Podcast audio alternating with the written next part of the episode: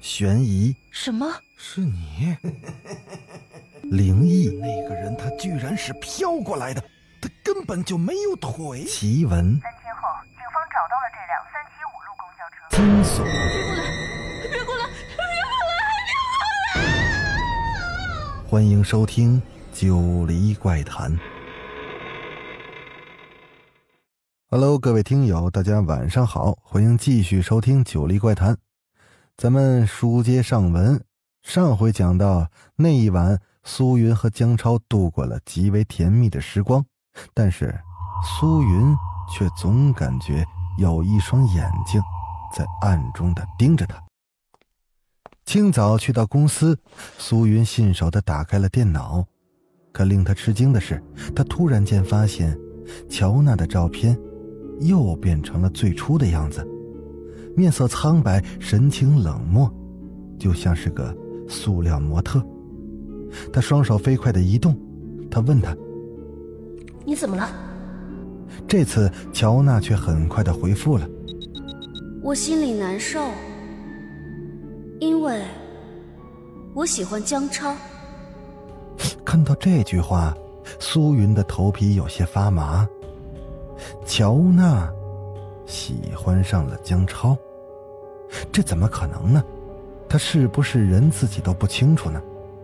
苏云当下就回复道：“不，你可以喜欢任何人，但江超是我的。”乔娜沉默了半晌，又说：“你说过，我要什么，你给什么。”呆呆的看着屏幕，苏云吸了一口气：“我会给你找别的男人。”说罢，苏云迅速的去网络上搜罗了好几张男明星的照片，一股脑的就给乔娜发了过去。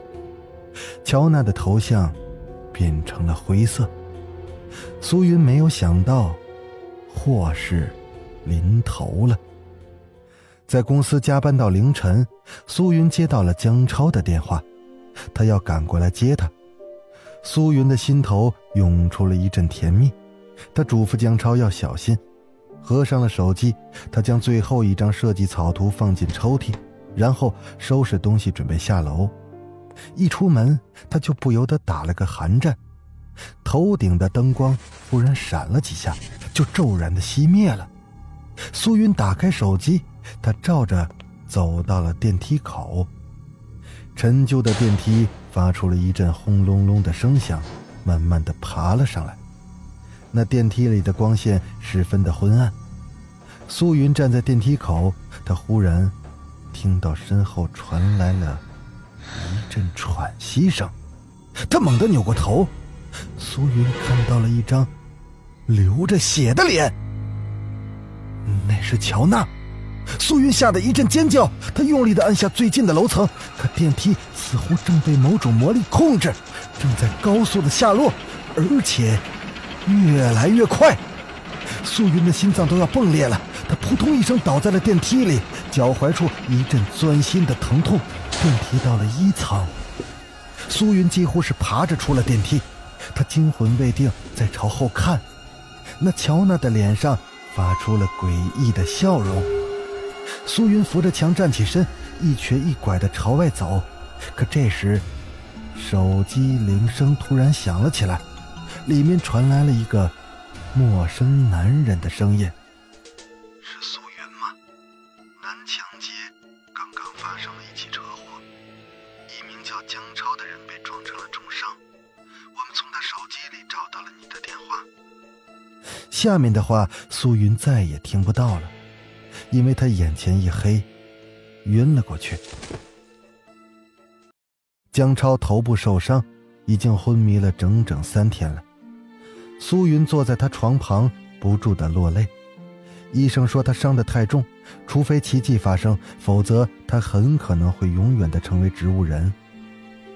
拖着沉重的脚步回到家，苏云打开了电脑，上了 QQ。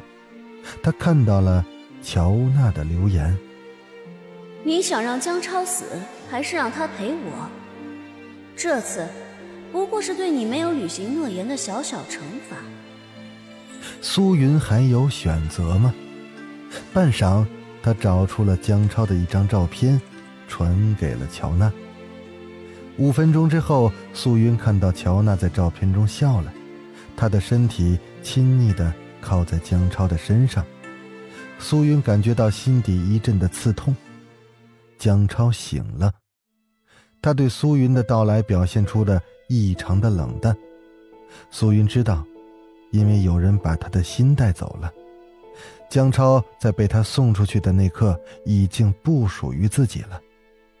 可是他是个救赎者，还是个背叛者呢？他自己都不知道。江超恢复的很快，不过半个月就出院了，而且他向苏云提出了分手。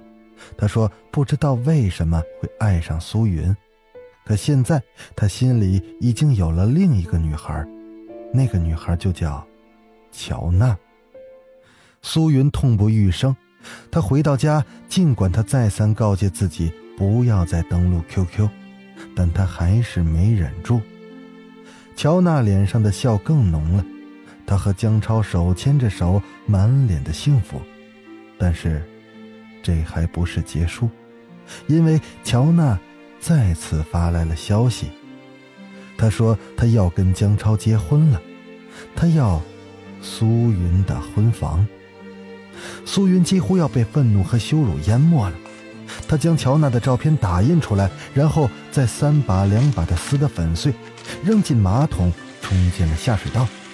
苏云打电话给江超，说他不能就这么被乔娜摆布，至少他得弄清楚乔娜的来历，哪怕他是个鬼魂，也得跟他较量一番。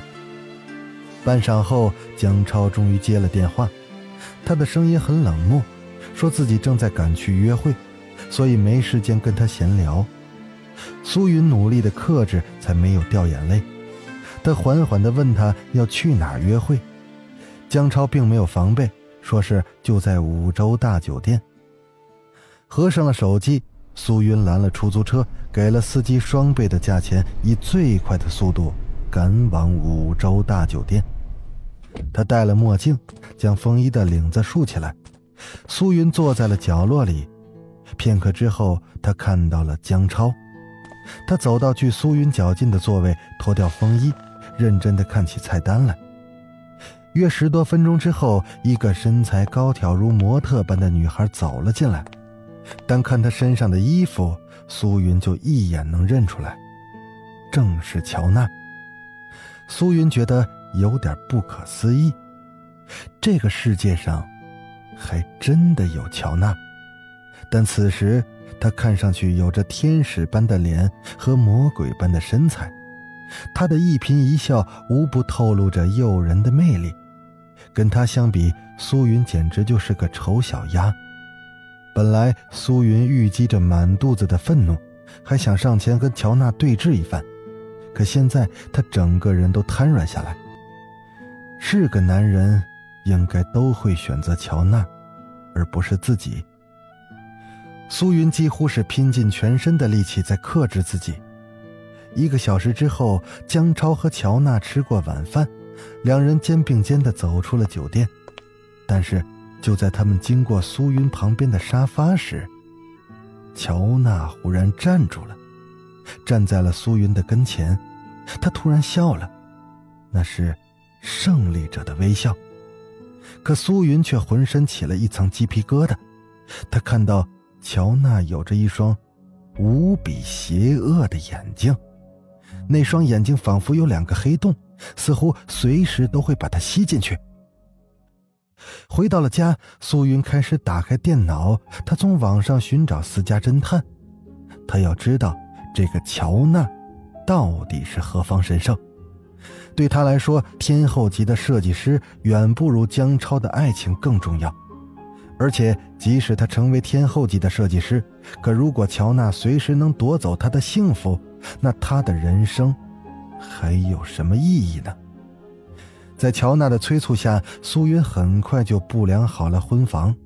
他把照片传给了乔娜，问他哪天结婚。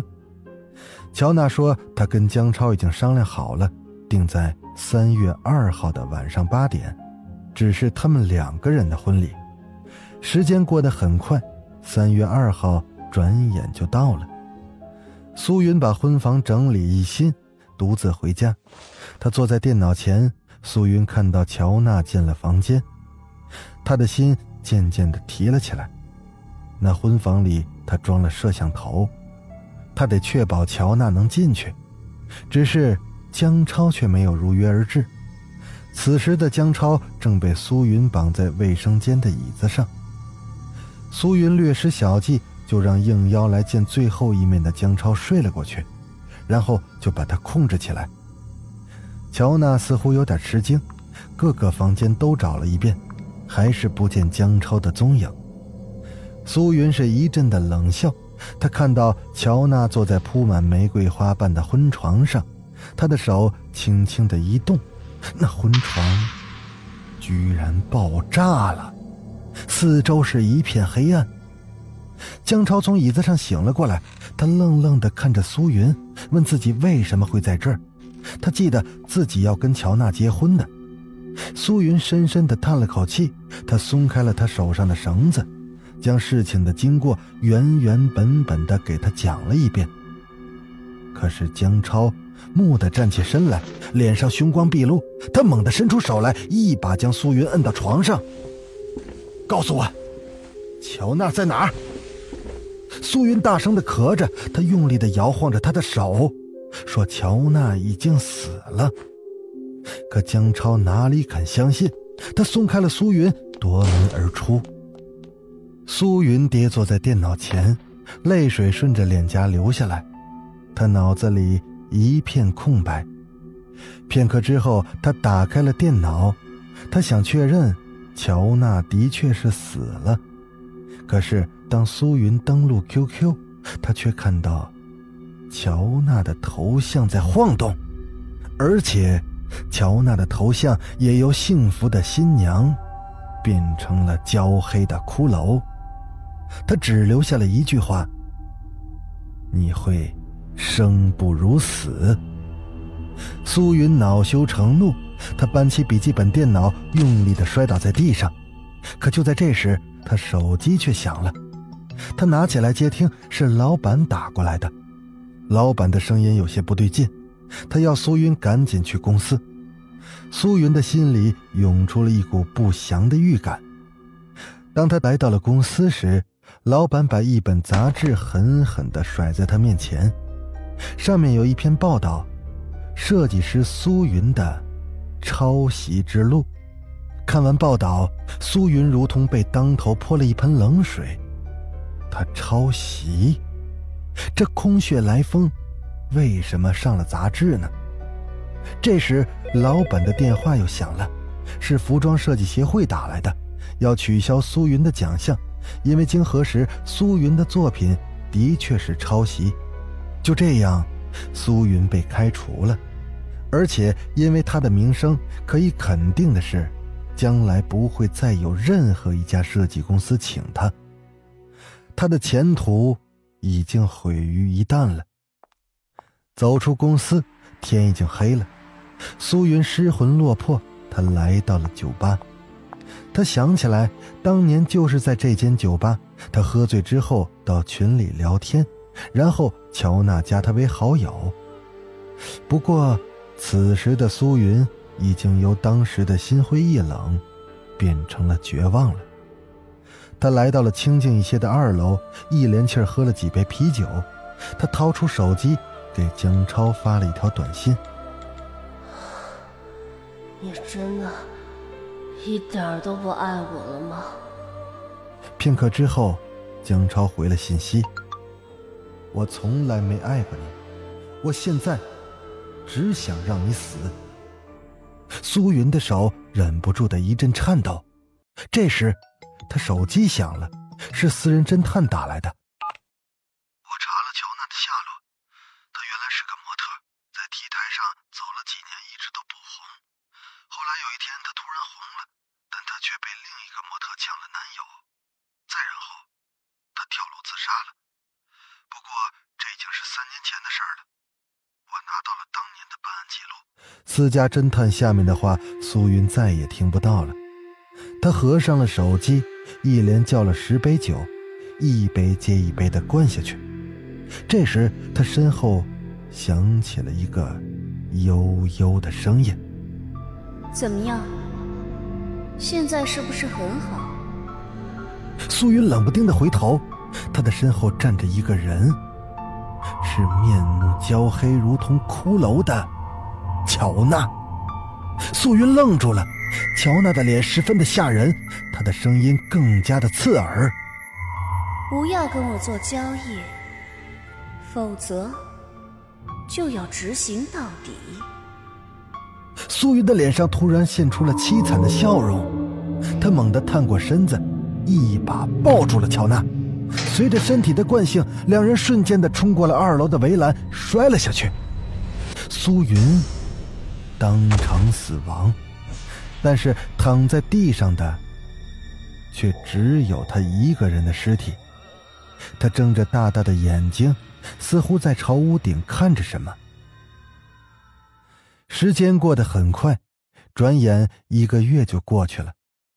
网络游戏设计员江超从公司出来，满面春风。他独立设计的网络游戏《灵魂再生》大获成功。虽然他为之着迷、为之痴狂的女孩乔娜失踪了，前女友苏云也跳楼身亡了，但江超在经过短暂的痛苦之后，却迸发出了前所未有的灵感。他将游戏的两个女主角分别设定为乔娜、苏云。乔娜性感泼辣，苏云温婉可人，一时间灵魂再生。成了众玩家争相追逐的对象。回到家，江超打开电脑，他看到了一个 QQ 头像在闪动。我让你获得了成功，现在你该兑现承诺了吧？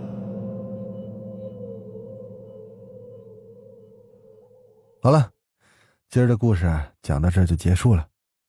我是主播九黎香柳。那咱们就下个故事，再见。